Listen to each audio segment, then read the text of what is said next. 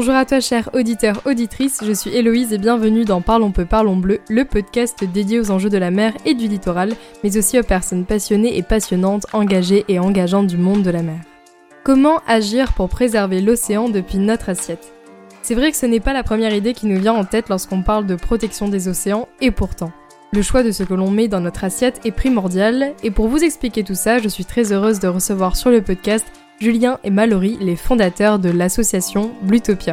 À travers des voyages et de par leur passion pour la mer en tant que plongeurs et surfeuses, Julien et Mallory ont rapidement pris conscience que leurs actions, même à petite échelle, avaient un impact sur l'environnement et l'océan. Ils ont donc sillonné les routes de France en stop pour comprendre le lien qui existe entre ce qu'on l'on met dans son assiette et l'océan, en partant de la pêche puis en passant par l'élevage et l'agriculture, et pour finir avec le transport de marchandises, ils ont retracé le chemin de notre assiette à l'océan. Pour résumer, Blutopia, c'est l'utopie d'un océan sans pollution, une association militante et positive axée sur les solutions pour comprendre pourquoi on doit agir à l'échelle individuelle. Cet épisode est d'ailleurs réalisé en partenariat avec Respect Océan, une association qui réunit une centaine d'acteurs et d'entreprises qui ont la volonté commune de réduire l'impact et leurs activités sur les écosystèmes marins et côtiers. Les missions principales de l'association sont de contribuer à la promotion des solutions et des innovations, de favoriser les synergies entre les projets et de contribuer à la montée en puissance de l'économie durable pour l'océan.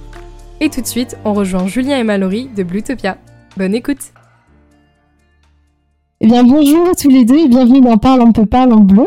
On va commencer du coup cette interview avec la première question que je pose à tous mes invités, qui est euh, pouvez-vous vous présenter de la manière euh, que vous souhaitez? Bonjour Héloïse, bonjour à toutes et à tous. Je vais commencer, du coup, moi c'est Mallory, j'ai 26 ans. J'ai grandi à La Rochelle depuis que je suis au collège, je fais du surf, donc euh, j'ai passé pas mal de temps dans l'océan et, et, je me suis rendu compte en m'éloignant de l'océan pour mes études, quand je suis partie en prépa à Bordeaux, puis en école de commerce à Paris, Madrid et Rome, que euh, finalement l'océan c'était une part très importante de mon quotidien et que ça me manquait énormément. Donc dès que j'ai pu, je suis rentrée à La Rochelle. Et il y a cinq ans maintenant, avec Julien, on a cofondé ensemble une association qui s'appelle Bluetopia. Et donc euh, pour moi, euh, je suis euh, né à Dijon, j'ai fait toute mon enfance à Dijon. Je suis un sportif depuis que je suis tout petit. Et donc j'étais nageur de haut niveau, j'ai fait sport-études au collège et au lycée, donc sport-études natation. Et donc j'ai toujours eu un lien très fort à l'eau. Et ensuite, quand j'étais tout petit, mon rêve, je disais à ma mère que je rêvais de, de filmer les baleines et les dauphins. Et donc je suis devenu instructeur de plongée. Donc là c'est la version courte, il y a eu pas mal, ça s'est pas fait aussi aussi facilement que ça. On pourra y revenir plus tard, mais en tout cas je suis devenu instructeur de plongée et c'est en passant énormément de temps euh, bah, sous l'eau, en voyant les merveilles de l'océan, que j'ai pris conscience euh, euh, qu'il était confronté à plusieurs problèmes. Et donc ensuite, euh, on s'est rencontré avec, avec Mallory, et puis la conscience écologique s'est réveillée, a été de plus en plus importante, jusqu'à ce qu'on crée Bluetopia en, mars 2018. C'est super intéressant et super cool de partager ce projet à deux.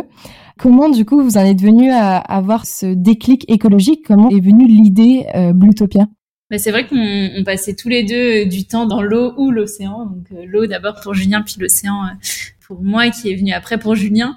C'était par le surf, Julien par la plongée, puis ensuite il m'a formé à la plongée sous-marine. Donc on adorait passer du temps dans l'océan et, et on n'avait qu'une envie, c'était pouvoir y passer encore plus de temps. Mais on se questionnait pas forcément sur quel était notre impact sur ce milieu, sur les choses qu'on aimait voir dans l'océan, sur la faune et la flore. Et je sais pas trop comment, on s'est mis à regarder des films documentaires. En 2018, j'étais en échange à Rome, Julien était avec moi. Puis on avait du temps et donc on a regardé deux films documentaires qui nous ont énormément marqué. Il y a eu Plastic Ocean sur euh, l'impact de la pollution plastique sur l'océan et Conspiracy sur l'impact de l'élevage et notamment l'élevage industriel sur le vivant. Et du jour au lendemain, après avoir regardé ces deux films, on s'est dit qu'il fallait qu'on arrête le plastique et qu'on devienne vegan. Donc on a un peu tout changé dans notre quotidien moment-là. C'était c'était début 2018 et, et en fait après en discutant, on s'est dit que c'était bien beau de changer dans nos quotidiens, mais qu'il fallait qu'on aille plus loin, qu'on embarque d'autres personnes avec nous parce que sinon ça ça avait pas trop d'intérêt et c'est là qu'est né euh, Bluetopia. C'est super drôle que vous dites ça parce que moi c'est en regardant euh, le documentaire Seaspiracy que j'ai décidé, bon, déjà l'aspect euh, euh, plastique, etc., je l'avais depuis longtemps, mais le côté euh, nourriture est dans mon assiette, en fait, j'ai mis du temps à l'avoir. Et c'est après ce documentaire-là, Seaspiracy, que j'ai eu un, déclic aussi, qui est toujours difficile à maintenir, mais ça, on va en reparler. Pour pas revenir au, déclic, est-ce qu'il y a quelque chose qui vous a marqué autre que ce documentaire, parce que vous êtes tous les deux du coup euh, instructeurs de plongée et surfeuses, est-ce que dans ce milieu-là de la mer, il y a quelque chose qui vous a marqué ou c'est vraiment seulement en regardant ce documentaire? Non, bah après euh, le 24 avril 2016 précisément, je suis devenu instructeur de plongée, donc j'ai commencé par faire une première saison en, Sardaigne. Ensuite, j'ai travaillé un an aux Maldives et je suis retourné en Sardaigne en 2018. Euh, d'une part, ça m'a permis d'exploser mon empreinte carbone.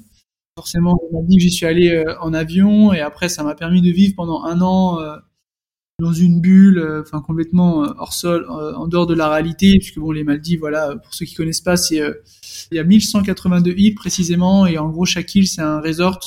Ce sera intéressant de calculer l'empreinte carbone du tourisme des Maldives. Je pense que ça doit être complètement ahurissant. Mais euh, toujours est-il que voilà, j'ai quand même, euh, j'en ai quand même profité pendant un an. Je plongeais euh, trois à quatre fois par jour dans des dans des spots vraiment incroyables. J'avais conscience que j'étais quand même, j'avais énormément de chance, que j'étais très privilégié de voir toutes ces choses-là. Mais en discutant avec des plongeurs beaucoup plus expérimentés, que ce soit des clients ou d'autres instructeurs ou des locaux des Maldives, toutes et tous me disaient très clairement que la vie sous-marine n'avait rien à voir à ce qu'elle était il y a 20 ou 30 ans donc ils m'ont montré certaines images et euh, c'est là que j'ai compris que ce que je voyais c'était beau, mais euh, tout était mort quoi. Euh, je me souviens, je plongeais dans des récifs, des récifs coralliens où tout était endommagé, il n'y avait pas vraiment de couleur et de vie par rapport aux photos qu'on montrait. Ensuite, en vivant sur les Maldives, c'est l'avantage de vivre sur une île qui fait 900 mètres sur 200 mètres. Eh bien, on voit tout de suite à comment sont gérés les déchets, par exemple, étant donné que on avait une bouteille plastique par jour, donc du coup on la mettait à la poubelle, après on se demandait où est-ce qu'elle allait, on voyait qu'il y avait bizarrement une fumée euh, tous les jours l'après-midi euh, sur l'île, il y avait un bateau qui venait, et donc on, creuse le sujet, on se rend compte, euh, bah voilà, on met le pied, on va dire, dans le rouage du recyclage, et puis on, se rend compte que ce qu'on fait au quotidien, on va dire mon, travail en fait et le, travail d'instructeur de plongée était en danger avec avec le mode de vie que j'avais. Donc ça a été un des déclics qui, nous a poussé en tout cas à, créer Bluetopia. Ouais, et puis après, il y, a, plein d'autres déclics, je pense qu'on a eu. Euh, les deux documentaires, c'était vraiment le point de départ, mais plus on se renseigne et plus on se rend compte euh, de ce qui se passe réellement, et plus du coup on évolue aussi dans notre engagement. Euh, donc on a eu plein d'autres petits plus tard, euh, à la fois en passant du temps euh, près de l'océan. Il y en a un qu'on aimait bien raconter euh, après notre première campagne d'action, donc l'autre confort. On a tourné une série documentaire. On est parti en avion, ça c'est quelque chose qu'on referait pas aujourd'hui, mais hum, donc on était au Cambodge et on est allé sur une île sauvage où c'était pour se reposer après quatre mois de tournage hyper intense. Et en fait, on est arrivé, c'était une plage où on voyait à peine le sable tellement il y avait des déchets. Et on s'est dit, mais en fait, le problème il est il est bien plus grand que nous. Et est-ce que vraiment on va avoir la possibilité de changer les choses ou pas. Euh, c'est ce genre de choses qui nous remotivaient aussi en même temps à, se dire bon ben les solutions elles sont là et ça donne encore plus envie de se battre et puis des déclics je pense qu'on en a on en a encore et il y en aura d'autres euh, dans les mois années à venir. Mais ouais c'est un long cheminement et moi j'ai pas honte de dire que euh, ce cheminement voilà il, il a aussi amené avec du recul bah, certains certains regrets donc si c'était à refaire je pense qu'on ferait pas mal de choses différemment quoi. Vous avez soulevé un sujet qui en ce moment euh, est très médiatisé par rapport à l'éco-anxiété, tout le fait de, prendre l'avion pour euh, aller à l'étranger.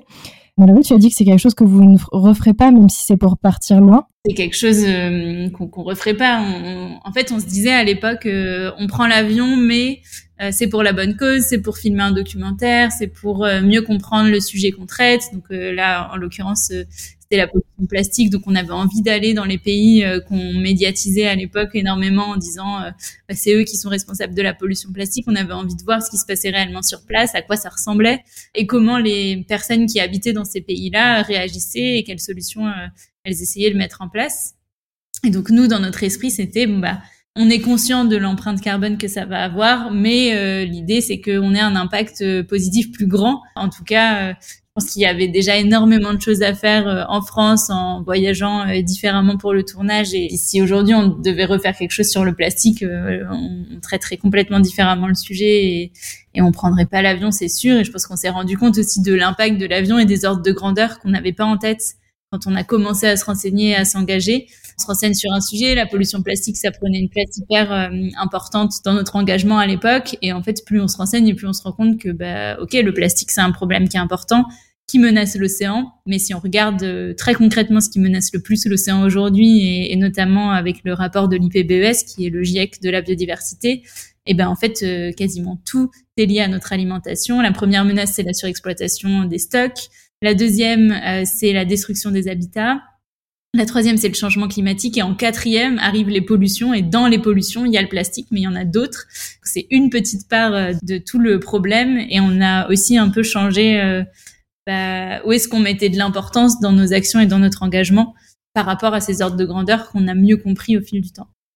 C'est ultra intéressant tout ce que vous dites, mais on va du coup se recentrer sur bah, qui a du coup euh, est la, comment dire, le petit bébé de toute cette prise de conscience de tout, euh, de toutes vos aventures et expériences. Comment est-ce que vous en êtes venu à créer Bluetopia et surtout pourquoi Bluetopia pour le nom euh, euh, on doit rendre à César euh, ce qui appartient à César. Donc c'est Talia Sarfati qui travaille chez Make Sense qui a trouvé le nom.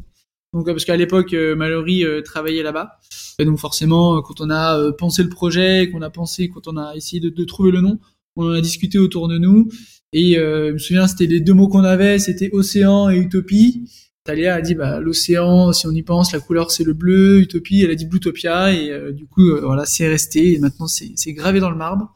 Donc ça c'est pour la petite histoire, la petite anecdote euh, pour le nom.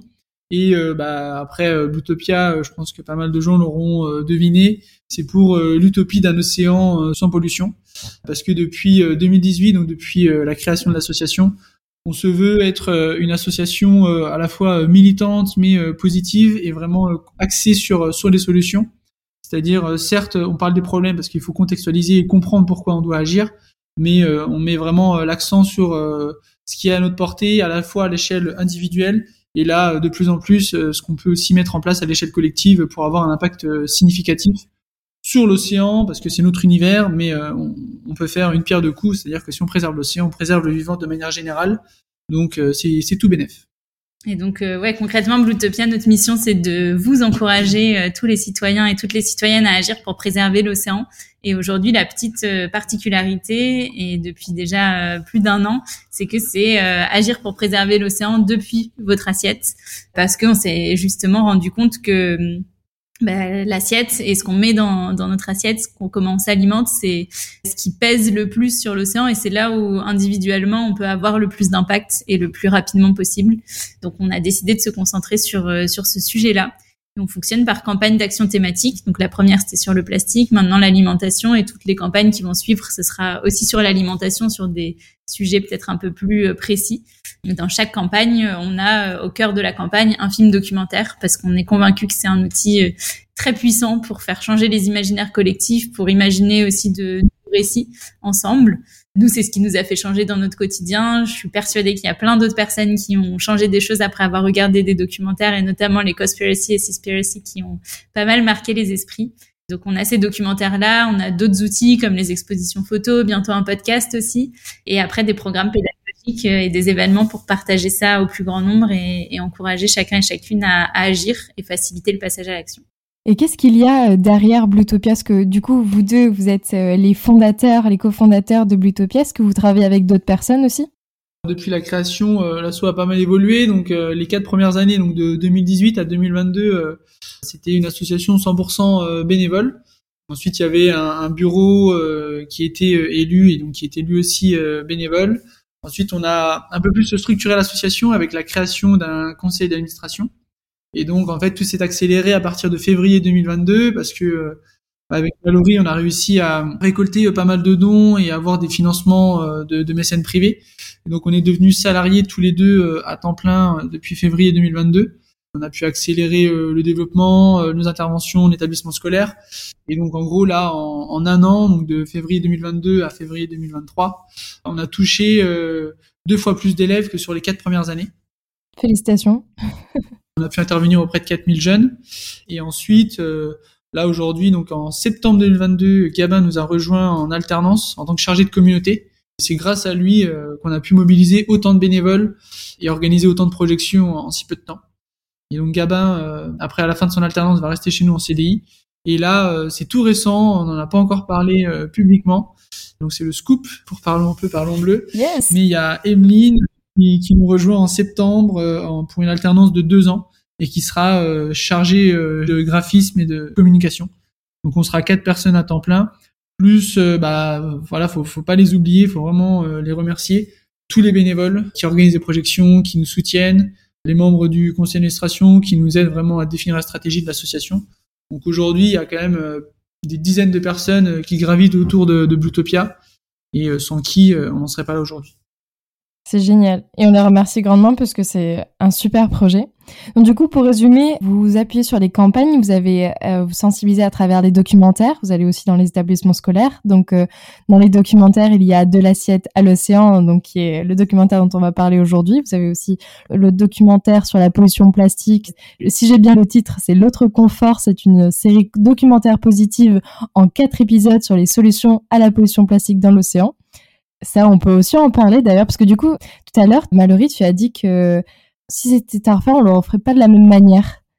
Ça, c'est plus par rapport au voyage, même, ou alors même plus par euh, le prisme de la perception de la pollution plastique?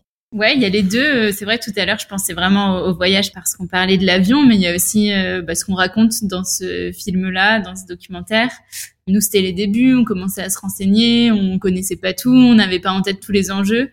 Par exemple, on, on parlait de Cispiracy euh, en off tout à l'heure et tu nous disais que c'était un film qui t'avait pas mal marqué. Dans Cispiracy, il parle du rôle des engins de pêche dans la pollution plastique. C'est un sujet qu'on n'a pas du tout abordé dans la série documentaire L'autre confort alors que c'est un point qui est très important et même si on n'arrive pas aujourd'hui à quantifier euh, les les différents types de plastique qui sont dans l'océan parce que c'est très compliqué, parce que c'est loin, parce qu'on n'arrive pas euh, à aller récupérer tous les plastiques qu'il y a pour savoir euh, quels sont les pourcentages, même s'il y a quelques chiffres qui sortent, ils sont pas forcément très fiables. On sait que c'est une part importante de la pollution plastique aujourd'hui dans l'océan et, et pourtant quand on en parle, on préfère parler de la paille dans un cocktail parce que c'est plus consensuel que de parler des engins de pêche qui terminent dans l'océan. Donc ça, c'est quelque chose dont on n'a pas parlé et je pense euh, dont on parlerait énormément. Et puis, on mettrait aussi beaucoup plus en perspective bah, l'impact de la pollution plastique sur l'océan par rapport à d'autres types de pollution, par rapport euh, aux émissions de gaz à effet de serre, par rapport euh, à la pollution sonore, par rapport voilà, il y y a, plein de types de pollution.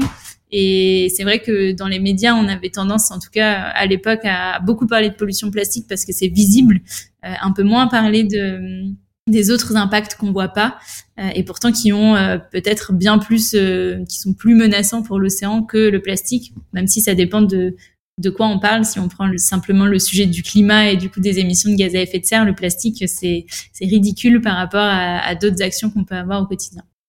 Mais il me semble que vous en parlez aussi de cette pollution plastique dans le documentaire de l'assiette à l'océan. Oui oui on, on, en parle notamment bah, dans le chapitre 1 donc sur la pêche et justement, bah, Mallory euh, le dit très bien parce qu'elle évoque aussi notre première série documentaire, L'autre confort. Donc, on fait le lien entre nos, deux, projets documentaires. Et elle dit que dans l'autre confort, on avait complètement oublié de parler euh, de ce type de pollution qui est euh, bah, la, pollution, on va dire, liée aux engins de pêche et qui est non négligeable.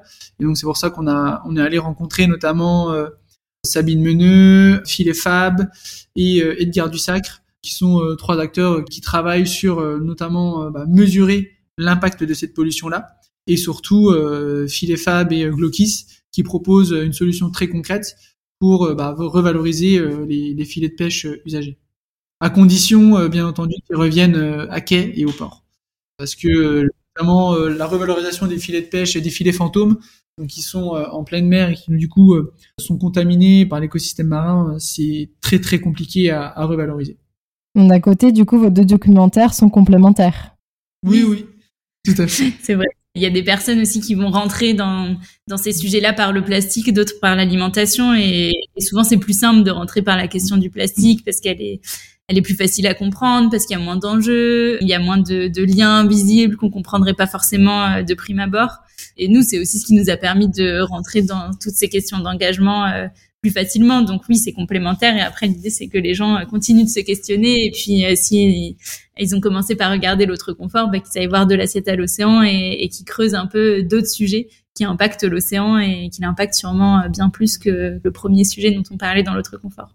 Et puis il y a un autre, un autre argument, la place de Blutopia dans le monde associatif, on va dire. Et aujourd'hui, il y a quand même des associations qui travaillent sur les questions de pollution plastique elles ont euh, beaucoup plus, euh, beaucoup plus de résonance que nous. Elles ont beaucoup plus euh, d'impact.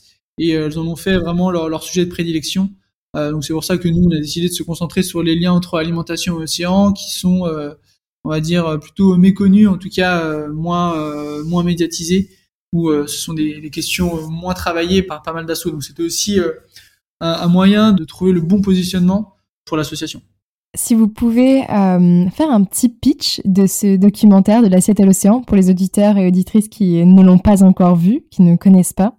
Ouais, bien sûr. Et ben le pitch, c'est que euh, on est euh, on est trois, donc Julien, Alix, la photographe et moi, à partir à sillonner les routes de France en stop et à dormir chez l'habitant et l'habitante pour mieux comprendre les liens qui existent entre ce qu'on met dans notre assiette et l'océan.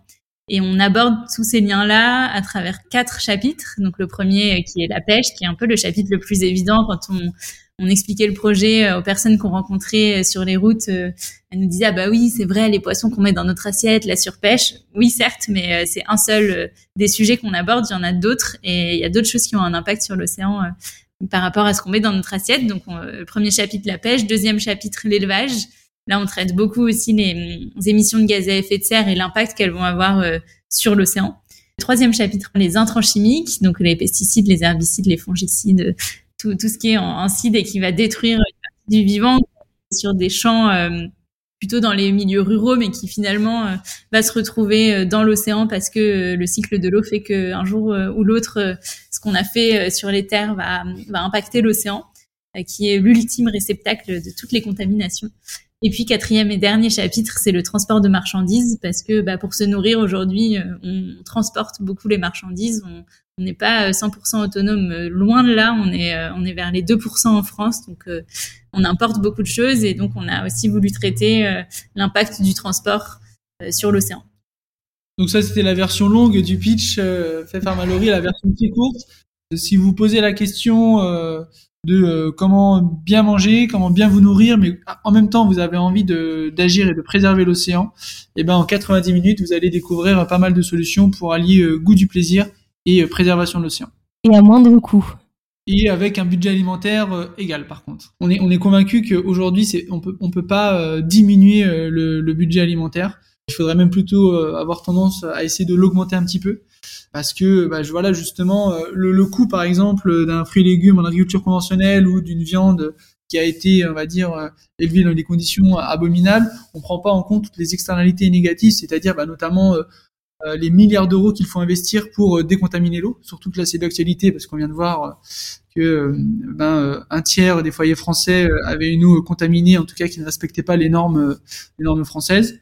Euh, ça prend pas en, compte, bah, voilà, les coûts de santé pour, euh, eh ben, on va dire, soigner les personnes malades, notamment bah, qui utilisent des pesticides dans, dans atteinte de cancer. Et voilà, exactement. Donc, on oublie tous ces coûts-là.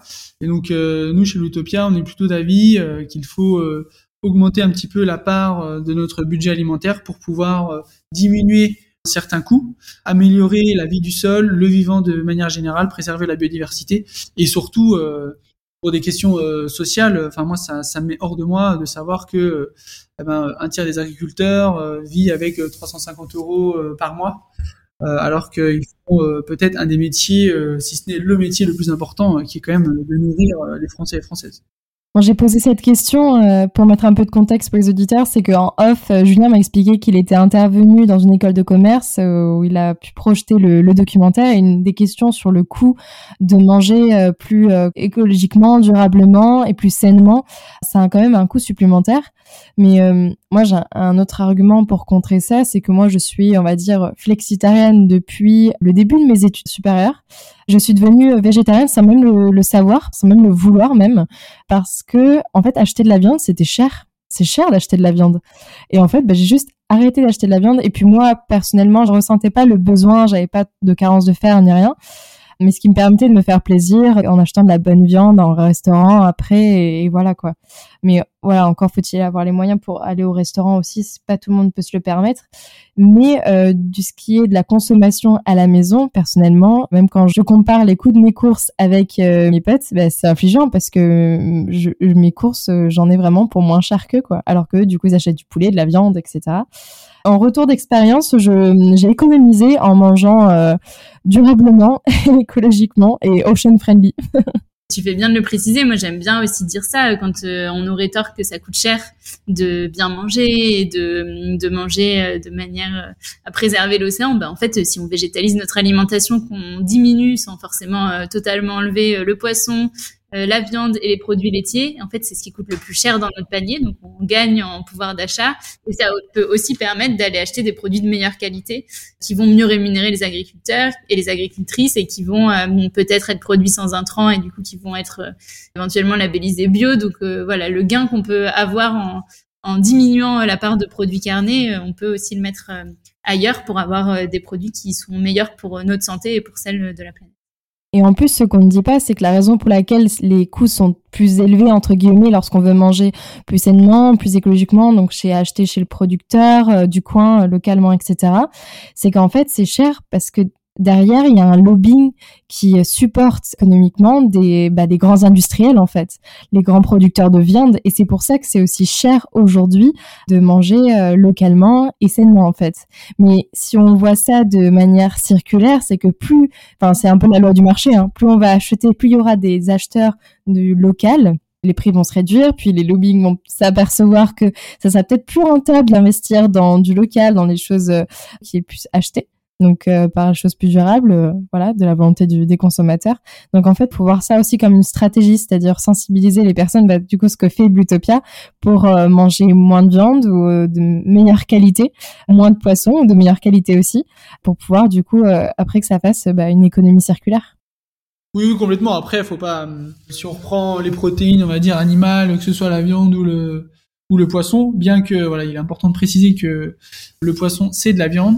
Donc euh, en France, on mange en moyenne 35 kg de viande par an et par personne. Donc il faudrait diviser par 35 euh, par 5 euh, pour atteindre on va dire 7-8 kg par an et par personne pour respecter on va dire l'équilibre des écosystèmes marins et pour la de poissons pardon, de poissons et pour la viande, aujourd'hui, on est autour des 80 kilos. Selon les études, ça varie, mais il faudrait diviser par 7 cette consommation euh, de viande. Donc, euh, au-delà de la manière dont, euh, est élevée ou dont, est produit la protéine animale, il faut surtout réduire drastiquement la, la, quantité, donc du coup revoir complètement ce qu'on met dans notre assiette. On peut revenir à l'océan parce que là on est sur les terres, mais c'est quand même parlons peu, parlons bleu, on revient vers la mer. Quel est ce lien invisible dont vous parlez dans le documentaire entre notre assiette et l'océan? Ouais, on parle de plusieurs liens, même ça, on pourrait en parler pendant des heures, mais euh, s'il faut être assez bref, euh, ben, on peut reprendre les cinq grandes, grandes menaces qui ont été euh, évoquées par l'IPBES, donc le GIEC de la biodiversité dont je parlais tout à l'heure. La première, c'est la surexploitation des stocks. Donc clairement, c'est la surpêche. On puise beaucoup trop de ressources entre guillemets parce qu'on appelle ça des ressources parce qu'on se les est un peu appropriées donc on, puise beaucoup trop de choses dans l'océan et donc ça déséquilibre tous les écosystèmes et ça fait qu'il y a de moins en moins de poissons euh, dans l'océan la deuxième menace, c'est la destruction des habitats. Là aussi, c'est lié en grande partie à la pêche parce que euh, les gros chaluts euh, qui vont racler le fond, bah, ils vont venir détruire tout ce qu'il y a sur le, plancher océanique et ça détruit des habitats pour des espèces qui font que bah, c'est plus compliqué pour elles de survivre.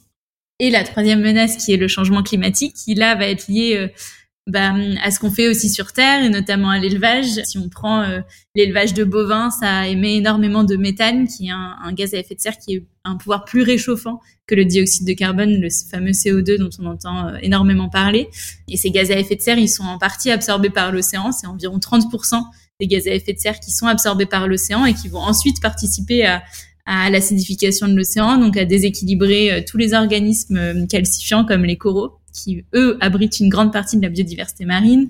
Ça participe aussi à réchauffer les eaux et du coup à déséquilibrer des écosystèmes euh, qui sont là depuis des millions et des millions d'années. Voilà, il y a plein de choses qui sont induites par ces émissions de gaz à effet de serre et qui vont impacter l'océan et ce qui s'y passe. Et la quatrième menace, c'est les pollutions. Et donc là, euh, dans les pollutions, on a euh, les intrants chimiques qu'on met sur les terres qui, par le cycle de l'eau, vont se retrouver dans l'océan et, vont venir euh, impacter la biodiversité. Ça a des effets aussi sur la reproduction de certains organismes marins. Et il y a aussi le plastique dont on a déjà on a déjà pas mal parlé. Et la toute dernière menace, c'est les espèces invasives. C'est des espèces qu'on va transporter d'un bout à l'autre du monde, qui vont se retrouver dans des écosystèmes où elles n'ont rien à faire et qui vont potentiellement se développer de manière incontrôlée et, qui viennent déséquilibrer les écosystèmes. Euh, ça, ça passe euh, parfois par les bateaux soit sur les coques des gros bateaux cargo qui transportent les marchandises alimentaires de l'autre bout du monde, ou par les eaux de ballast, qui sont des eaux qui permettent d'équilibrer les bateaux. Une fois qu'on a déchargé la marchandise, ben il n'y a pas autant de poids, donc il va falloir équilibrer avec de l'eau qu'on prend dans un port et qu'on rejette dans un autre port à l'autre bout du monde. Même si c'est plutôt réglementé, tous les pays euh, ne respectent pas encore euh, ça, et, en tout cas, dans le passé, ça a pas mal participé au, développement d'espèces invasives. Donc voilà, dans les très grandes lignes, les liens euh, qu'il y a entre notre assiette et l'océan. Et du coup, quels sont les aliments de notre quotidien qui ont le plus de conséquences sur la mer aujourd'hui? Si je comprends bien, avec l'ensemble des, menaces qu'il y a autour, notre choix de poisson peut avoir un impact sur la mer, en fait, sur l'ensemble de l'écosystème marin. Ouais, totalement. Alors après, tout dépend euh, quel indicateur on regarde. Euh, voilà, si on regarde l'impact sur la biodiversité, euh, l'alimentation la, plus néfaste va peut-être être différente que si on regarde notamment l'impact sur le climat et l'acidification de l'océan. Mais euh, bah voilà, on, revient toujours. Euh, alors ok, peut-être qu'on radote un peu, mais euh, les protéines animales aujourd'hui ne sont pas durables pour une, une, planète aux ressources finies et où on vient d'atteindre les 8 milliards d'individus. Si 8 milliards d'individus avaient le même mode de vie que les Français et Françaises, on serait vraiment dans une situation dramatique. Alors certes, voilà, certains qui ne veulent pas se remettre en question, de chercher des excuses, on peut très bien dire que dans le monde il y a pire que nous. Il y a certains pays qui sont encore plus euh, pollueurs que nous. Mais il y en a aussi euh, beaucoup, beaucoup d'autres et la majorité sont quand même bien moins émetteurs euh, de, de, pollution que les Français et les Françaises. Donc pour répondre concrètement à la question, déjà d'un point de vue de la pêche et du lien direct, forcément il y a, y a du poisson. On est en train de vider les océans à vitesse grand V. Donc pour celles et ceux qui qui en ont le courage et qui sont prêts à faire ce choix-là, voilà, supprimer euh, le poisson de votre alimentation, euh, ça peut être un choix extrêmement efficace. Euh, et pour ceux, celles et ceux qui voilà, sont amoureux du poisson et qui veulent continuer à en manger, bah, il faut réduire drastiquement votre consommation de poisson et surtout diversifier eh ben, les espèces. Parce qu'aujourd'hui, en France, on mange principalement thon, saumon, cabillaud et crevettes. Donc, essayez déjà d'éviter ces quatre espèces-là, de respecter les saisonnalités euh, et, pour ça, euh, je peux vous conseiller euh, le guide justement de Dichas Arima, qui est une association dans le Pays Basque et qui vous explique, on va dire, les différents impacts, notamment des méthodes de pêche et surtout la saisonnalité et donc quelle espèce, on va dire, consommer selon le, mois. Ça, c'est une première solution. Il y a également Poiscaille, qui est une, une, bonne solution. En fait, c'est un abonnement. vous payez 20 euros par semaine et vous recevez un poisson, vous recevez un panier de de poissons produits de la mer euh, frais. Donc ça c'est pour la partie poisson et ensuite euh, côté euh, terrestre, eh ben ça va être principalement la viande. En numéro un de très loin la viande rouge et notamment le bœuf. Voilà pareil, on a tendance à dire viande, mais une escalope de dinde ou de poulet n'a pas du tout le même impact, on va dire, qu'une entrecôte ou un, filet mignon. Donc c'est aussi des choses à, mettre en perspective et, à nuancer. D'ailleurs, j'ai écouté sur France Inter le passage de Claire Nouvian sur la Terre au carré, qui expliquait que, alors j'espère que je ne dis pas de bêtises, mais que le thon était pêché en mer de Chine, mais du coup, oui, avec des techniques euh, de pêche destructrices. Mais euh, rare était le thon que l'on trouve dans nos petits, dans notre petite boîte euh, en métal en France. Mais non, en fait, il ne vient pas, ne vient pas de nos eaux, premièrement. Il vient d'ailleurs, de loin, et il est pêché avec des techniques de pêche qui sont, bah, qui raclent les, les océans et voire potentiellement dans les aires marines protégées en plus. Donc, euh, tout un débat. Mais c'est vrai que hum, ça, c'est aussi quelque chose qui fait débat. Est-ce qu'on arrête drastiquement de manger du poisson, de la viande? Est-ce qu'on réduit? Est-ce qu'on favorise du coup les, acteurs, hum, bah, les agriculteurs ou les pêcheurs locaux qui, eux, ont besoin de... C'est leur gain de pain, en fait? Donc voilà, comment avoir ce juste milieu il faut faire les deux et, et on peut pas juste se dire euh, on favorise euh, celles et ceux qui font mieux les choses et on continue à manger autant de poissons, autant de viande, autant de produits laitiers parce que sinon euh, ça servira à rien. En, en, mer Méditerranée, la plupart des pêcheurs c'est des pêcheurs artisanaux qui ont des petits bateaux de moins de 12 mètres, qui ont des méthodes de pêche plutôt sélectives. mais en fait le problème c'est qu'ils sont beaucoup trop nombreux et que euh, si euh, la mer Méditerranée est surpêchée aujourd'hui, c'est parce que notre demande est beaucoup trop forte et que du coup, bah, ils vont euh, prélever des volumes qui sont pas compatibles avec le renouvellement des stocks, toujours entre guillemets, parce que c'est quand même un terme révélateur de comment est-ce qu'on considère ce qui se trouve dans l'océan et, le reste du vivant. Mais ouais, il faut, il faut vraiment qu'on réduise et ensuite qu'on aille privilégier des méthodes de pêche plus vertueuses, des méthodes d'élevage plus vertueuses, de la saisonnalité. c'est plein de, de questions à se poser, mais le sujet, c'est un peu toujours le même. C'est d'abord la sobriété et après, on va vers le mieux et, privilégier euh, ce qui se fait euh, et qui a moins d'impact. Et puis après, euh, l'histoire l'a montré, les, politiques publiques peuvent avoir un, rôle extrêmement important pour essayer de, lancer des nouvelles dynamiques, notamment de, reconversion. On, l'a fait, on l'a fait par le passé, donc je vois pas pourquoi ce serait impossible de le faire actuellement. Là, notamment, si on prend le, les ressources halieutiques et donc la pêche, on pourrait totalement lancer une grande campagne de reconversion pour, on va dire, alléger, on va dire, la, flotte de pêche et euh, encourager euh, les pêcheurs et pêcheuses euh, actuels à se lancer dans l'algoculture, par exemple. Tu parles là des pêcheurs qui sont sur les gros bateaux de pêche ou les pêcheurs locaux? Les deux, hein, forcément plutôt en priorité les gros mastodontes, les gros bateaux qui partent au large plusieurs semaines, plusieurs mois, et qui en fait ce sont des usines vraiment, des usines flottantes, des îles flottantes si on aime les jeux de mots et la blague. va plutôt en priorité euh, mettre fin à ces bateaux-là. Et euh, au fur et à mesure, on va dire que la consommation de poissons euh, diminuera et du coup que les poissons seront de plus en plus nombreux dans l'océan et qu'il y aura encore plus en plus de vie, et ben petit à petit réduire le nombre de bateaux, le nombre de bateaux de pêche, soit en Méditerranée, sur la côte atlantique et partout dans le monde, pour on va dire laisser se reposer l'océan qui est vraiment à bout de souffle et à l'agonie. Alors je suis d'accord avec toi, mais Julien, je te lance le défi d'aller voir un pêcheur marseillais et de lui dire tu vas changer de travail. Surtout un pêcheur marseillais. c'est particulier. Priorité à ces gros bateaux, ces gros navires qui détruisent et qui pillent nos océans. Mais les, pêcheurs locaux, qui eux sont des, véritables amoureux de, de la nature et de la biodiversité marine, qui ont compris comment fonctionnaient les stocks, ces pêcheurs-là, ils existent. Faut pas les oublier vraiment. Et surtout, au-delà du fait que c'est euh, c'est leur gagne-pain, c'est aussi euh, toute une culture, c'est un patrimoine en fait la pêche. Enfin la pêche locale, hein, je parle bien, je parle pas de la grosse pêche industrielle. Faire super attention à vraiment faire une, à séparer ces deux secteurs-là. Mais c'est vrai que c'est ultra compliqué. Est-ce que du coup dans votre documentaire, vous avez ou même en dehors de votre documentaire, euh, trouvé des, techniques pour justement, euh, bah, tu, en parlais Julien, de relocaliser ces, travaux-là ces, métiers-là, comment les, modifier? Bah, moi, euh, je vais laisser la parole à, Mallory pour répondre sur ce qu'on a décidé de, dire et de faire dans le documentaire. Mais c'est toujours, je me suis souvent posé la question sur.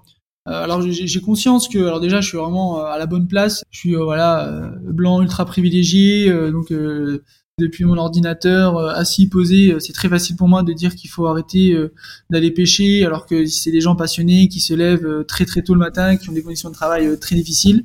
Je sais que j'ai plutôt le, le, bon rôle et que c'est très facile. Mais il y a cette, cette vision, cet argument de je suis un amoureux de la pêche et donc je vais pêcher parce que j'adore la mer, etc. J'ai toujours trouvé cette, cette relation assez bizarre entre bah, les, les, pêcheurs et l'océan. Et de manière provocatrice, j'aime bien dire bah, avec Mallory, on est en couple, euh, j'aime Mallory et tous les jours, pourtant, je vais pas lui couper un doigt ou un bras. Donc, c'est, c'est, c'est une relation qui, euh, j'ai toujours eu du mal à, la comprendre. Justement, je pense, euh, quand on aime quelque chose, quand on est attaché à quelque chose, on va plutôt tout faire pour le préserver plutôt que de le piller, quoi. Après, c'est plus dans le sens où je pense que c'est des gens qui ont grandi dedans et qui ne connaissent que ça je pense c'est compliqué de leur. Euh, oui, c'est ça en fait. Ils connaissent que ça. C'est leur mode de vie. C'est clairement leur mode de vie. Surtout la nouvelle génération qui arrivent jeunes, bah, comme tu l'as dit, euh, blancs. Euh, tout va bien chez nous. on va leur imposer bah, un autre mode de vie en fait qu'ils connaissent ni d'Adam ni d'Ève. Je vais rebondir sur un truc que vous avez dit tout au début de l'interview, la naissance même de Bluetopia, donc l'utopie de la mer. Est-ce que vous pensez que ce sera possible un jour d'atteindre cette euh, utopie dont on rêve tous? Ouais, bah du coup, je vais faire le lien aussi avec ce dont on parlait euh, juste avant, parce que euh, tu disais c'est compliqué d'imposer un nouveau mode de vie à des personnes qui ont toujours connu ça. Et je pense que c'est là aussi où les politiques publiques ont tout leur intérêt et, et, tout leur pouvoir, parce que certes, nous, en tant que citoyens, citoyennes, on peut faire des choix qui vont avoir un impact si on est nombreux et nombreuses à les faire si on réduit euh, chacun notre part de produits carnés dans notre assiette, bah forcément ça va changer un peu le marché, ça, ça va changer euh, ce qui se passe euh, sur les terres pour élever des animaux ou, en mer pour aller pêcher des poissons. Mais on a besoin des politiques publiques aussi pour impulser des changements et notamment pour aider les personnes dont c'est le métier à, à, se réorienter, à changer, à se former aussi pour faire différemment de ce qu'ils ont toujours connu. Et c'est aussi bien, euh, je pense, euh, c'est vrai autant pour euh, des pêcheurs et des pêcheuses qui potentiellement pourraient se reconvertir pour aller cultiver des algues et récolter des algues sur l'estran plutôt que d'aller prendre des poissons dans l'océan, que pour des éleveurs et des éleveuses qui pourraient passer sur du maraîchage ou au moins de l'agroécologie avec la polyculture et de l'élevage à côté. Des agriculteurs et des agricultrices aussi qui ont toujours euh, euh, fonctionné en conventionnel et qui savent pas du tout faire autrement, qui savent pas faire sans intrants. Mais en fait, ces personnes-là, elles ont aussi besoin de former. Parfois, c'est des personnes de bonne volonté qui ont envie de changer, qui savent que les produits qu'ils utilisent c'est pas forcément euh, le plus vertueux pour le vivant, mais qui savent pas faire en fait autrement et on leur a jamais appris. Et en plus, ils se sont endettés sur des années et des années et, et, du coup, ils sont rentrés dans un cercle vicieux qui est lié au système dans lequel on, est et, ils sont pris au piège. Donc euh, parfois ils n'ont pas le choix et je pense que c'est si on a envie d'arriver à, cette utopie d'un d'un océan sans pollution euh, que nous on a envie de défendre chez Bluetopia, ben, il va falloir que l'État et les gouvernements euh, aident ces personnes-là à faire différemment parce que les solutions elles sont là mais en fait si on veut passer à l'échelle euh, et que tout le monde puisse les mettre en place ben, il faut aussi euh, qu'il y ait de l'argent qui soit mis au bon endroit et pas pour euh, subventionner ceux qui font les choses de manière industrielle et qui vont à l'encontre du vivant. Parce que c'est vrai qu'on a parlé euh, des coûts pour les consommateurs, mais c'est aussi un coût en tant qu'acteur économique de vouloir euh, changer les choses et d'être plus écologique en fait. Mais c'est super intéressant que tu parles des, des politiques publiques, parce que c'était une de mes questions d'ailleurs, c'était euh, selon vous les solutions, à quelle échelle est-ce qu'il faut commencer à les mettre en place? Est-ce que c'est nous consommateurs? Est-ce que c'est à l'échelle nationale? Ou entre les deux? Quel serait le le point d'ancrage pour pouvoir faire basculer les choses bah, Je pense qu'il faut qu'il y ait une minorité de personnes, euh, voilà. Alors il y, a souvent ce chiffre, euh, il me semble que c'est aux alentours de 10%, si 10% de la population euh, se mobilise collectivement et adopte des changements importants, ça va ensuite entraîner des changements beaucoup plus globaux et systémiques qui vont pouvoir eh ben, toucher le reste de la population. donc je pense qu'il est, il est primordial en tant qu'individu, on agisse, qu'on soit prêt à changer. Donc plus, on est nombreux, plus ça ira vite. Et, euh, ensuite, ça va impulser euh, des changements euh, à l'échelle nationale ou même internationale, parce qu'on a la chance en France d'être quand même une nation, on va dire, influente. N'oublions pas qu'on est quand même le deuxième espace maritime au monde derrière les États-Unis. Donc on doit avoir un rôle important sur ces questions-là, notamment les questions d'air marine protégée. Et donc voilà, il faut que ça s'entremêle, mais faut pas se leurrer. Aujourd'hui, le gouvernement le gouvernement qu'on a actuellement en place. Euh, Hervé Berville, je le cite. en tout cas, ne respecte pas du tout ses, engagements et en plus euh, aujourd'hui a plutôt tendance à, ignorer, euh, on va dire, les contestations des, citoyens et citoyennes. Moi, par exemple, là, on est en plein dans l'actualité.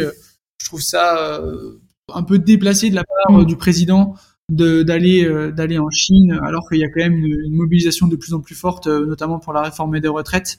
Je trouve que c'est un, signe on va dire euh, d'ignorance et complètement déplacé envers la, la population. Je pense qu'il faut qu'on soit encore plus nombreux à, à se mobiliser à, à, contester et à vraiment exiger des changements de la part des politiques publiques. Et pour en revenir au secteur de la pêche et de l'agriculture ça dépend vraiment si de la volonté euh, politique, parce que les moyens, euh, si on veut véritablement changer les choses, euh, on les a.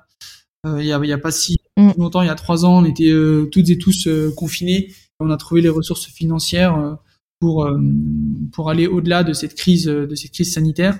Et donc c'est la même chose pour le système agricole et le système aquacole ou de la pêche. Avec une réelle volonté, on peut vraiment transformer socialement et écologiquement ces deux secteurs.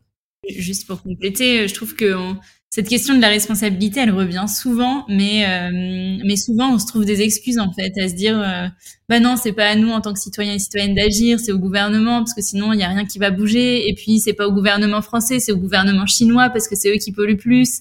Et en fait, si on est tout le temps dans cette dynamique de on se renvoie la balle et c'est pas à nous d'agir, euh, c'est aux autres, on n'avance pas en fait on va jamais, euh, jamais personne va faire un pas vers l'autre et, et, et, on va pas avancer dans le bon sens. Et je pense qu'il faut que bah, tous les secteurs évidemment doivent faire des efforts. Il y en a où ça peut aller plus vite que d'autres. Donc si les gouvernements sont avec nous, ça irait bien plus vite et, on aurait bien plus d'impact. Mais je pense qu'il faut aussi arrêter de se renvoyer la balle et de toujours dire euh, je vois pas pourquoi moi je changerais si, si à côté ça change pas. Si on est tous dans cette dynamique, on va pas aller bien loin. Et dernier point, je pense qu'il est important d'écouter ses émotions. Moi en ce moment, euh, l'émotion euh, qui est la plus présente, c'est vraiment la colère. Et je pense qu'il faut pas l'ignorer que la colère peut être vraiment euh, vecteur, vecteur d'action assez, assez forte, quoi. Je vous suis à 100% et je, je, compatis tellement à cette colère, surtout avec oui les derniers mots de, de notre super ironique, c'est ironique, hein, euh, secrétaire d'État à la mer Hervé Berville qui a clairement refusé d'interdire le chalutage dans les aires marines protégées alors que même l'Union européenne était en faveur de cette interdiction. C'est des choses qui me bouleversent et qui, ouais, qui génèrent chez moi une, très grande colère. Mais euh, en tout cas, Bluetopia est là pour euh, informer de tout ça, sensibiliser au maximum.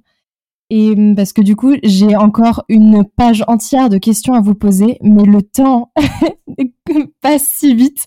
On va aller euh, se diriger tout doucement vers la fin de cet épisode, mais avant, Comment est-ce qu'on peut soutenir Bluetopia euh, pour nos auditeurs qui seraient intéressés euh, de, de, contribuer, de, il y a plein de manières euh, différentes de nous soutenir. La première, c'est déjà de nous suivre pour, euh, pour bah, voir ce qu'on raconte, euh, se tenir informé. On a les réseaux sociaux, notamment le compte Instagram, donc c'est B-L-U-T-O-P-I-A, O-R-G. Et on a aussi une newsletter qui est bimensuelle et, et dans laquelle, toutes les deux semaines, je décrypte un problème qui menace l'océan et une solution qui existe pour résoudre ce problème-là. Et en toute objectivité, donc c'est Mallory qui écrit la newsletter, mais les retours sont vraiment sur la newsletter de Mallory, donc euh, vraiment euh, inscrivez-vous, euh, ça, ça vaut le détour, comme on dit. Très bien, je mettrai le lien en description pour ceux que ça intéresse. Chouette. Dans la newsletter, il y a aussi des contenus pour aller plus loin. Le but, c'est que chacun et chacune puisse creuser ce qui l'intéresse le plus. Ça, c'est la première étape. Donc, nous suivre, se tenir informé de tout ce qu'on peut créer comme contenu. Deuxième étape, c'est euh, s'engager à nos côtés en, adhérant à l'association. Nous, c'est un vrai gage de crédibilité aussi quand on va faire des demandes de financement, notamment pour des subventions publiques. Et c'est ça qui nous fait vivre et c'est ce qui permet aussi de, payer des salaires, donc que ce soit le mécénat privé ou, les subventions publiques. Pour l'instant, principalement mécénat privé, mais euh, on verra si ça change dans les mois et, années à venir. Adhérer à l'asso, ça coûte 10 euros par an, ça donne un droit de vote en assemblée générale, notamment pour élire le conseil d'administration s'engager avec nous, ça peut aussi être euh, devenir bénévole et du coup euh, euh, nous aider à aller plus loin dans nos actions, comme organiser une projection de nos films documentaires. Donc c'est c'est grâce à plus de 50 bénévoles qu'on a pu organiser des projections un peu partout en France à la sortie de notre dernier docu de l'assiette à l'océan. Et sans les bénévoles, on toucherait bien moins de personnes que ce qu'on arrive à faire aujourd'hui. Et après, vous pouvez aussi faire un don à Bluetopia, que ce soit individuellement ou via euh, votre entreprise ou votre structure. Si vous n'êtes pas responsable de l'entreprise, vous pouvez aussi aller toquer à la porte de votre directeur ou directrice et, dire euh, que c'est possible de faire de la philanthropie et de reverser une partie des fonds euh, de l'entreprise à une association comme comme la nôtre. Hein. Ça peut être Bluetopia ou une autre. Là, en l'occurrence, ça nous arrange si c'est Bluetopia, mais il y a plein d'autres assos qui font des choses incroyables. Voilà, et les dons, ça peut bien évidemment être défiscalisé parce qu'on est d'intérêt général.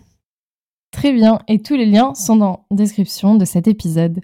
On va finir avec les questions, les trois dernières questions signatures du podcast. Est-ce que vous aurez une citation à partager qui vous inspire? Je commence. Voilà, la, citation euh, qui m'inspire le plus en ce moment et que euh, j'aime euh, citer, on va dire, c'est le commandant Cousteau. on aime ce qui nous émerveille, on protège ce que l'on aime. Et euh, je pense que c'est extrêmement euh, important euh, de garder cette citation en tête. Et c'est ce qu'on essaie de faire chez Bluetopia, c'est-à-dire, d'accord, parler des problèmes et surtout essayer d'émerveiller les gens, leur montrer la beauté de l'océan pour leur donner envie de le préserver. Et de mon côté, euh, il y, a, y, a, une citation. Alors, je sais plus euh, bien qui le dit parce qu'il y a plein de personnes euh, que j'ai entendu dire ça. La première fois, il me semble que c'était Yann Arthus Bertrand. Il y a aussi Emma Aziza qui est hydrologue qui, qui dit ça. Julien Vidal qui, qui partage la même chose. C'est il est trop tard pour être pessimiste. Et en fait, on n'a plus le choix aujourd'hui. Il faut qu'on aille de l'avant. Alors, on n'est pas obligé d'être optimiste, mais il faut qu'on agisse si on veut euh, préserver au moins une partie euh, de ce qui reste sur cette planète et, s'assurer un, futur euh, souhaitable ou en tout cas vivable. Voilà, il est trop tard pour être pessimiste. Je trouve qu'il faut arrêter de se demander aussi si on est pessimiste ou optimiste, pas forcément écouter toutes les mauvaises nouvelles et se plomber avec des actus déprimantes, mais rester dans l'action pour avancer. Cette dernière citation, je la connaissais pas et je la trouve tellement parlante. Et euh, pour ta citation, Julien, ce qui est drôle, c'est que je l'ai publiée hier sur les réseaux sociaux de Parlons peu, parlons bleu. Donc c'est marrant. Est-ce que vous avez aussi un documentaire, une œuvre à partager? Vous pouvez partager vos deux documentaires si si vous voulez. Oh non, on va pas faire de, de l'autopromo, ça. On compte sur toi, Héloïse, pour faire la promo de nos documentaires. Très bien. Euh, non, euh, moi, bah, pour être, pour rester dans la lignée de la, la citation du commandant Cousteau, euh, j'ai envie de recommander La sagesse de la pieuvre, qui est un documentaire disponible sur, sur Netflix. et bah, c'est un documentaire, voilà, j'ai pas envie de, de, tout vous spoiler, mais qui parle de la relation incroyable, la relation intime entre une pieuvre et, et un humain. Pour moi, c'est le documentaire de l'émerveillement par excellence, quoi. Et toi, Mallory? Et moi, euh, eh ben, ce sera euh, pas un documentaire ni un livre, même si j'en ai plein et que je pourrais faire une liste euh, bien trop longue, mais une pièce de théâtre que je suis allée voir en début de semaine et qui s'appelle Nos Futurs. Donc Nos Futurs au pluriel en français ou alors No Future dans le sens on n'aura pas de futur et qui explore un, un futur plus ou moins souhaitable. Euh, et en fait, c'est une pièce qui a été montée par des étudiants et étudiantes de l'Université de La Rochelle avec une doctorante qui a coordonné tout le projet. Donc pour l'instant, ça a été euh, uniquement euh, en représentation à La Rochelle et j'espère que ce sera dans d'autres villes et que d'autres personnes auront la chance de voir cette pièce. Et le scénario, euh, sans, sans tout spoiler non plus, euh, c'est que euh, on voit deux filles qui sont en couple, qui ont notre âge à peu près, donc la vingtaine, qui commencent leur vie active et, et, en fait il y a une des deux qui est victime d'une tempête, qui se retrouve dans le coma pendant 17 ans et qui se réveille en 2040. Et après, on voit du coup toute la vie en 2040 et de ce qui s'est passé, les catastrophes auxquelles on a dû faire face et comment est-ce qu'on a réussi, notamment grâce à l'entraide, à recréer un futur souhaitable où on est beaucoup plus proche du vivant, où on est euh, bien plus souvent dehors, bien moins souvent sur nos téléphones et où le confort a un peu changé de bord et c'est plus dans le matérialisme des années 2020 mais dans un, autre type de confort qui donne un peu plus envie que ce qu'on ce vit aujourd'hui. Un théâtre de prospective en fait, c'est vraiment ça. On va finir en beauté euh, ces podcasts avec euh, la question qui est la plus importante de, de tout le podcast. Pour vous, la mer, qu'est-ce que c'est? Qu'est-ce que ça vous évoque? Bah, si on reste sur le ton de l'humour, euh, nous qui euh, nous qui vivons euh, plutôt sur la, la, côte atlantique et donc l'océan, la mer c'est plutôt une grande piscine. et après, sérieusement, si on parle de la mer, on va dire au sens large, donc qui engloberait aussi l'océan, pour moi c'est on va dire l'escapade. Trop bien. Et toi, Valérie? Moi, tout de suite, ce que ça m'évoque, c'est la vie, c'est la source de la vie, c'est ce qui nous permet de rester vivants et vivantes encore aujourd'hui. Voilà, ouais, la vie. Je pense que c'est ce, ce mot qui représente le mieux euh, l'océan. L'escapade et la vie. J'adore. Très bien. Bah, écoutez, merci tous les deux euh, pour votre euh, partage.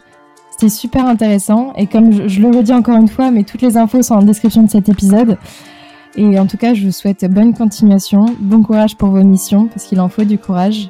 Et surtout pour ces sujets-là. Et merci encore. Merci beaucoup, Héloïse. Merci, Héloïse. Et voilà, c'est la fin de cet épisode et j'espère qu'il t'a plu. Je remercie grandement Mallory et Julien pour avoir partagé les missions et les projets de Plutopia. J'ai vraiment apprécié échanger avec eux, surtout sur les sujets de la pêche, qui est un sujet qui fait aujourd'hui débat. Est-ce qu'il faut complètement arrêter de manger du poisson? Est-ce que manger localement suffit? La solution paraît simple, mais il reste à vérifier que le poisson que l'on achète soit issu d'une pêche durable, donc avec des techniques de pêche plus vertueuses et sélectives, et il faut surtout réduire sa consommation. Mais ce que j'ai trouvé très intéressant aussi, c'est que leur documentaire ne parle pas uniquement de la mer, de l'océan. Il permet de comprendre que tout est connecté, que ce qui se passe à terre peut aussi impacter la mer et vice-versa. C'est pour ça que la mer, l'océan, c'est un sujet qui nous touche tous. Et Parlons peu, parlons bleu, c'est ça. Ce sont des personnes passionnées et passionnantes, engagées et engageantes du monde de la mer. Alors si toi aussi tu souhaites contribuer aux missions de Blutopia, n'hésite pas à aller jeter un coup d'œil sur leur site internet ou à partager cet épisode autour de toi. Je remercie aussi l'équipe de Parlons peu, parlons bleu pour leur contribution à cet épisode, Émilie Riclet et Ella Etienne en co-rédaction et Alan Lecornec au montage son. Sur ce, je te dis à bientôt dans un nouvel épisode. Ciao